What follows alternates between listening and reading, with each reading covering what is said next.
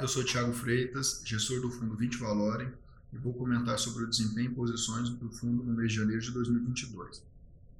No mês de janeiro, o Valorem teve um retorno positivo de 0,75%, comparado com alta de 0,11% no B5 e uma alta de CDI de 0,73%. O mês de janeiro foi marcado por uma rotação de investimentos globais. Investidores saíram de ativos ligados ao setor de tecnologia e migraram para papéis descontados, em geral de países emergentes ligados ao setor de commodities, isso é, de materiais básicos. A forma mais emblemática de se verificar isso é observando o desempenho do S&P, a bolsa dos Estados Unidos, versus o índice Bovespa.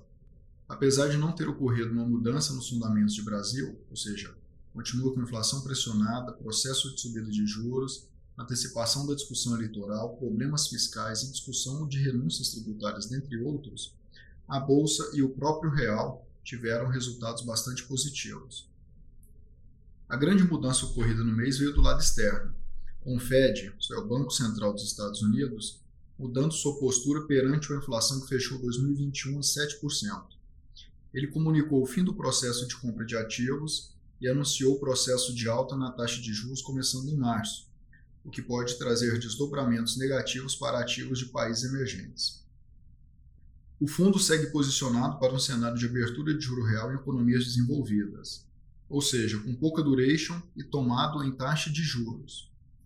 A inflação alta nos países desenvolvidos está resultando numa comunicação mais firme dos respectivos bancos centrais, ambiente que pode provocar desvalorização de moedas emergentes e implicar em uma taxa de juros no Brasil num nível mais alto e por mais tempo. No mês de janeiro, o fundo obteve ganhos na posição tomada em taxa de juro nominal local e na posição comprada em títulos públicos de vencimento curto ligados à inflação, as quais são as maiores exposições do fundo. Já a posição comprada em dólar contribuiu negativamente. O valor fechou janeiro com posição comprada em títulos públicos de vencimento curto e que se valorizam com números mais altos de inflação, as NTNBs. Além disso, continua com posição tomada em juro nominal curto, comprado em dólar contra real e tomado no frade cupom cambial do meio da curva. Com o aumento da volatilidade, as posições variaram no mês de forma tática, mudando o tamanho, mas sem alteração da direção. A tese de investimento continua a mesma, que é a abertura de juro real nas economias avançadas. Tese essa que foi inclusive reforçada por números mais fortes de inflação dos Estados Unidos, juntamente com números indicando que lá o mercado de trabalho segue bastante apertado. Além disso, os preços internacionais do petróleo e do gás natural seguem bastante elevados. O Banco da Inglaterra já está no processo de alta de juros e o Banco Central dos Estados Unidos se aproxima da primeira elevação da taxa de juros em março.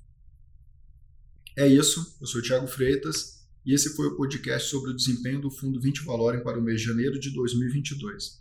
Até a próxima.